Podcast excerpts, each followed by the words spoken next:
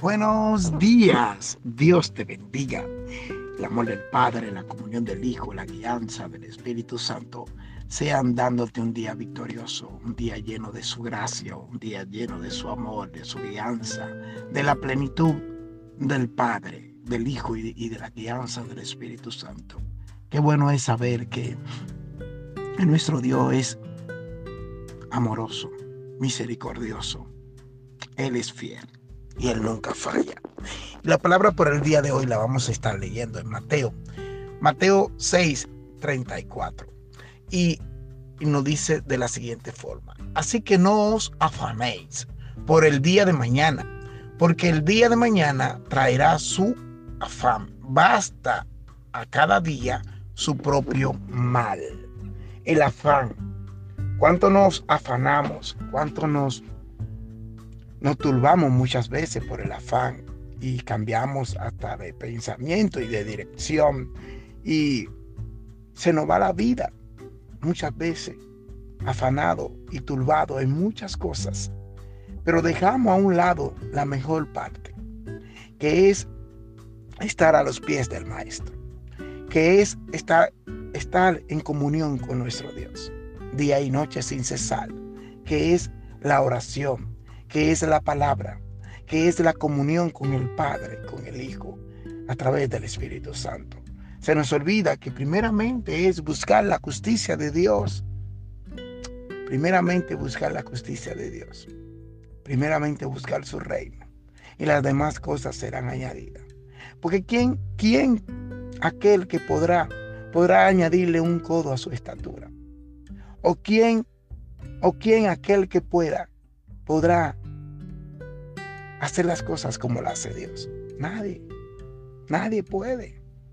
Por eso dice Mateo aquí en su, en su capítulo 6 que bástate mi gracia, bástate mi misericordia, bástate mi amor, basta con cada día que trae su propio mal.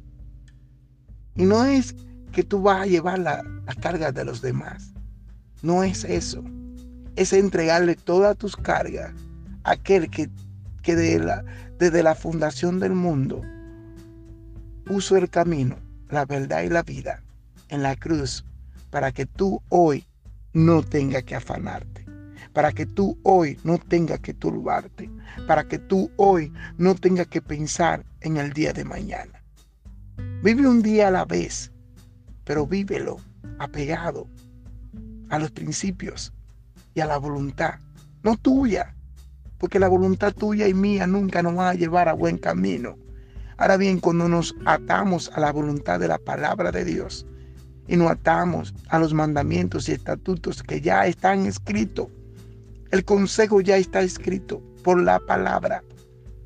Muchas veces buscamos consejos donde no lo debemos buscar. Cuando yo quiero un consejo, el verdadero consejo viene del cielo y de una persona que está siempre ahí cerca de ti, pero que tú no la has visto, puesta por Dios para darte un consejo de arriba, de los cielos, del Padre. Por eso que cada día nosotros debemos de menguar, menguar más y crecer más en Dios. Crecer más en las cosas de arriba y de pegarnos muchas veces de las cosas que nos atan aquí a la tierra. Porque aunque estemos aquí en la tierra, tenemos un Dios que, aunque está en todo lugar y al mismo tiempo, Él no quiere que tú estés turbado.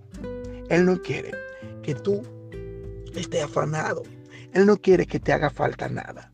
Pero para eso nosotros debemos de humillarnos delante de nuestro Dios. Y muchas veces pedir perdón y arrepentirnos de todo corazón. Oro por ti en esta mañana y ruego al Padre, en el nombre de Jesús, que el Espíritu Santo toque tu corazón y que Él sea llevándose todo afán, toda turbación, todo agobio, todo mal pensamiento, toda mala dirección, todo mal consejo, en el nombre de Jesús y te haga un hombre y una mujer diferente para Cristo. no para el hombre, para Cristo, en el nombre de Jesús. Amén.